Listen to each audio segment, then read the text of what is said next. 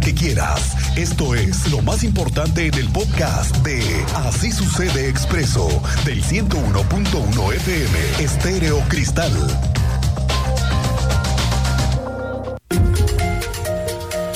Bueno, si usted es de los que tiene que transitar en la zona de Corregidora por el puente de Santa Bárbara, le tengo una buenísima noticia buenísima. En unas semanas comenzarán a desahogar el tráfico de esta zona. Ya hay anuncios que empiezan en la parte final. Cuéntanos la buena noticia, Andrea Martínez. Bienvenida, muy buenas tardes.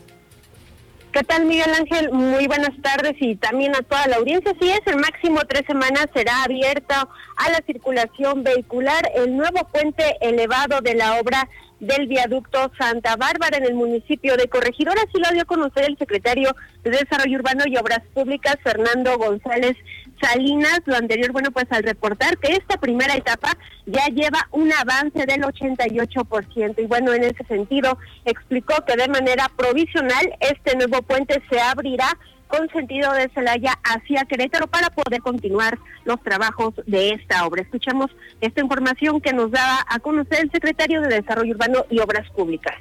Ahí tenemos un avance del primer contrato, tenemos un avance más o menos del 88%. Eh, ya estamos este fin de semana que viene montando las últimas traves que son las metálicas, la de la vuelta, eh, y más o menos en 15 días, 3 semanas, estaríamos abriendo ya el puente nuevo.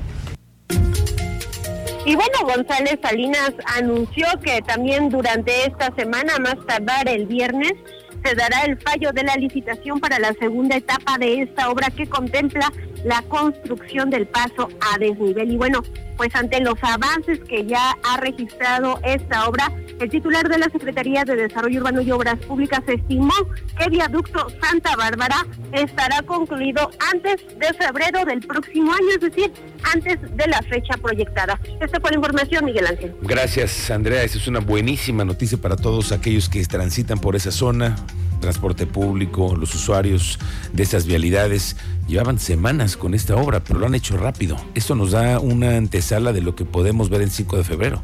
Si lo hacen organizadamente, si hacen bien las cosas, si hay recursos suficientes, ¿no? Que haya eh, flujo para pagar todo, pues creo que los, las obras pueden ir así, rapidito, como necesitamos todos que sean eficientes eso es lo que buscamos todos. Bueno, le quiero decir que en el tema de las obras, el municipio de Querétaro está confiando, que eso es lo que a mí me llama la atención, que siguen confiando en que la SCT otorgue, a ver qué día, la administración de los carriles centrales de la carretera México-Querétaro en el tramo de la Fiscalía a 5 de febrero. Es una petición que llevan ya varios gobernadores, incluso este.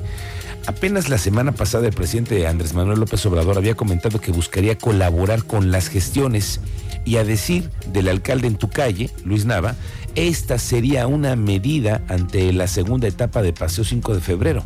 Esta propuesta incluye, a ver qué le parece a usted, restringir el paso de camiones de carga de largo itinerante desde las 11 de la noche hasta las 6 de la mañana. Además, para el tránsito local se buscaría prohibir el paso de 7 a 9 de la mañana y se analiza una segunda ventana que puede ser de 1 a 3 de la tarde o de 2 a 4 de la tarde también puede ser. Están en eso. El alcalde en tu calle, Luis Nava, no descartó también que puedan encontrar descuentos para incentivar la salida de unidades de carga por los libramientos noreste y Palmillas a Paseo. Que puedan acelerar eh, la conclusión de esta gestión que hemos realizado. Comentarles también que en la agenda del gobierno del Estado y también el, nuestro amigo el gobernador Mauricio Curi ha realizado gestiones al respecto y entonces yo creo que en, en la suma de todos estos esfuerzos se puede llegar a buen puerto. Eh, hay todavía algunas situaciones administrativas que se están revisando, que se están analizando, pero creemos que en los meses que tenemos de aquí a que inicie la segunda fase de la obra de 5 de febrero, pudiéramos lograr este objetivo. Ojalá que sí suceda. Ya llevamos muchos meses en este mismo episodio. Por cierto que hoy, además, súmele a lo que ha pasado en 5 de febrero con el tema de las obras y hoy nuevamente un accidente con una pipa de gas. Cuéntanos, Teniente Mérida. Muy buenas tardes, bienvenido. Muy buenas tardes, Miguel Ángel. Buenas tardes a, nuestro auditorio. En efecto, fue cerrada la lateral de 5 de febrero a la altura de la Plaza del Norte, esto en Tuica, debido a que fueron activados los servicios de emergencia por el reporte por fuga de gas en el sistema de alimentación de combustible de una pipa. Esto ocasionó que la lateral fuera cerrada en el lapso en que las autoridades trabajaban, contenían y al final lograron atender el reporte sin mayores incidencias. La circulación fue afectada por un par de horas en lo que los cuerpos de emergencia trabajaron en el lugar, Miguel Ángel. Correcto, teniente. Más tarde lo platicamos, pero sí súmele al tráfico ahora un incidente que obligó a las autoridades de protección civil a cerrar la lateral. Gracias, teniente, estamos pendientes. Esta mañana, el coordinador general de la UCEBEC, Raúl Iturralde, que con quien vamos a conversar en un momento más, informó que a partir del el 29 de agosto, que es el inicio del próximo ciclo escolar, 29 de agosto, van a entregar 396 mil paquetes escolares. Son casi 400 mil paquetes escolares a niñas, niños y adolescentes de escuelas públicas de educación básica. Esto es con el fin de apoyar a la economía de las familias, abatir la deserción escolar y sobre todo aumentar el nivel educativo. Están haciendo las autoridades lo que sea para que todos regresen a clases ahora sí el próximo 29 de agosto. Estuvo el coordinador de la UCEBEC, estuvo el secretario de Desarrollo Social, el señor Dorantes, la secretaria de Educación. Están ellos impulsando un nuevo programa de reparto de paquetes escolares. La cifra eleva otra vez 396 mil paquetes escolares. Bueno, hoy habló de esto el coordinador de la UCEBEC, Raúl Iturralde. Por instrucciones del gobernador Mauricio Curi González y con la finalidad de generar condiciones de equidad y atención, se apoyará a más de 378 mil niñas, niños y adolescentes con sus útiles escolares. Esto a, la comunidad estudiantil que corresponde a la UCEBEC y también se va a apoyar a la comunidad estudiantil de CONAFE, por lo que los números totales serán de 396.818 familias beneficiadas de este programa. Esa es una muy buena noticia para muchísimas familias. Y obviamente en la conferencia de prensa que encabezaron hoy las autoridades se dio a conocer que la empresa Acerta, Acerta es la que ganó una eh, nada, no, eso no fue una licitación, esto fue una asignación directa de este programa que tiene ahora el gobierno y bueno, al ratito platicaremos de ese asunto. Por cierto que ante lo que fue la pandemia y la desmantelada que le dieron a muchísimas escuelas por la vandalización y el robo de equipos, el mismo Iturralde confirmó que ya listan un proyecto para la instalación de cámaras de videovigilancia en todas las escuelas públicas de educación básica. Se trata pues ahora sí de que se puedan disminuir los robos y el vandalismo a las escuelas, primordialmente durante los periodos vacacionales que les dan siempre una saqueada. Este proyecto también contempla que todos los planteles cuenten con un bardeado perimetral y que haya una rehabilitación al mismo tiempo de todas las escuelas.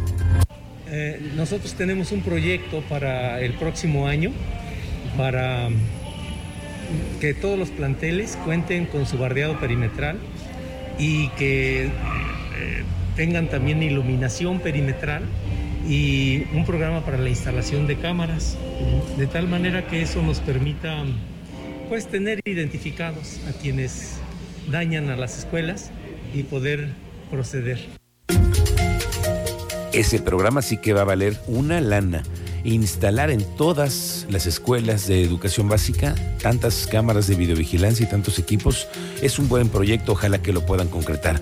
El secretario de Desarrollo Social del Estado, Agustín Dorantes, anunció que están preparando una estrategia para extender el apoyo de transporte público a través de la tarifa Unidos a estudiantes de todos los municipios, no solamente los de la zona metropolitana, que me pareció como inusual ¿Por qué los de San Juan del Río no?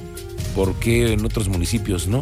Solamente en la zona metropolitana se les está dando la eh, beca esta de dos pesos, pero dice Durantes que buscan apoyar con becas a los alumnos que se encuentran en otras partes de los municipios para trasladarse a Querétaro a sus respectivos planteles. Tenemos estrategias distintas que en su momento les vamos a dar a conocer. De hecho, este, lo estamos trabajando con alumnos principalmente que estudian en Querétaro o que estudian en las cabeceras municipales y que no tienen un sistema de transporte público como el de la zona metropolitana. Estamos generando una propuesta eh, de apoyos en su momento. Eh, no, no quise adelantar la información porque todavía no tenemos definida con precisión cómo va a operar, pero sí vamos a tratar de cubrir este, este apoyo para estas personas. ¿Será para otros municipios en general o nada más Será para alumnos de todo el estado.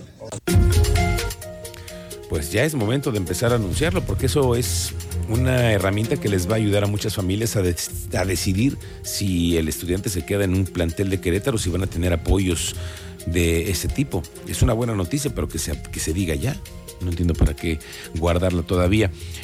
La ciudad está de festejo el próximo lunes. Cum- Cumple de fundación 491 años la Fundación de Querétaro y ya hay fiesta y ya hay actividades que se están preparando. Tú cuéntanos, Alejandro Payán, bienvenido, buenas tardes. ¿Qué tal, Miguel Ángel? Muy buenas tardes. Pues efectivamente, como lo comentas, el día de hoy fue presentado el programa de actividades para el 491 aniversario de la fundación de la ciudad Santiago de Querétaro, esta ciudad donde todos habitamos. El alcalde Luis Nava encabezó este anuncio, eh, donde se llevará a cabo un programa gratuito con 50 actividades y la, y la presentación de 170 artistas nacionales e internacionales del 22 al 31 de julio. Te parece bien, Miguel Ángel, vamos a escuchar lo que nos invitó el alcalde para la población queretana y los no queretanos a acudir a estos eventos culturales. Y en la actual administración hemos dado un, un impulso muy importante al arte y la cultura porque sabemos que este lenguaje universal nos permite conectarnos y reencontrarnos con los demás. Los invitamos a todas las familias queretanas a que este verano, del 22 al 31 de julio, celebremos el 491 aniversario de esta ciudad, que disfrutemos del patrimonio cultural de este pueblo y lo sigamos transmitiendo de generación en generación. Los invitamos a ser parte de este festejo, a disfrutar del programa gratuito que incluye 50 actividades y la presentación de 170 artistas nacionales y locales. Payán. Miguel Ángel, eh, recordar también que habrá eh, diversas actividades en diversos espacios icónicos de la capital, además de las siete delegaciones.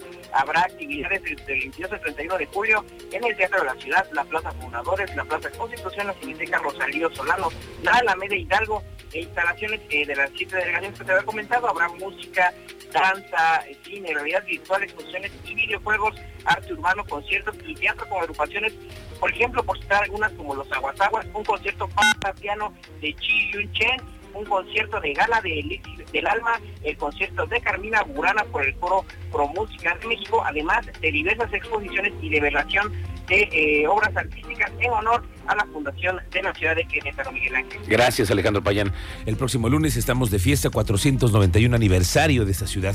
Bueno, ya se supo, hablando de la ciudad, ya se supo que no será restaurada la maqueta disque monumental del municipio de Querétaro. La secretaria de Cultura en el municipio de Querétaro, que vamos a hablar por ella más tarde, por cierto, para hablar también del tema del aniversario de la ciudad. Bueno, hoy descartó que la restauración de la maqueta monumental se vaya a dar. Ya. Esta remodelación tendría que ser hecha por el autor, lo cual tendría un costo de medio millón de pesos y ante la falta de presupuesto y de interés, de ganas, de que esta monumental maqueta vuelva a lucir. No, la van a llevar mejor al Cerro de las Campanas. Ya se dijo, van a ser, va a ser limpiada correctamente. Algunos arreglitos, una pulidita y otra vez de regreso. Ahora sí la van a tener en el Cerro de las Campanas para que ya no sea pues motivo de violencia, ¿no? O de pronto que también ha sido vandalizada en diferentes hechos que se han registrado, protestas, manifestaciones ahí en la Alameda. Bueno, antes de irnos, el gobernador Curi fue visto ayer en la inauguración del pabellón de la International Air Show. Durante el primer día de actividades que se realiza en Reino Unido, el gobernador Curi participó en la ceremonia de inauguración del pabellón de la Federación Mexicana de la Industria Aeroespacial, el cual servirá a dicha asociación para promover las principales empresas de la industria aeroespacial en México.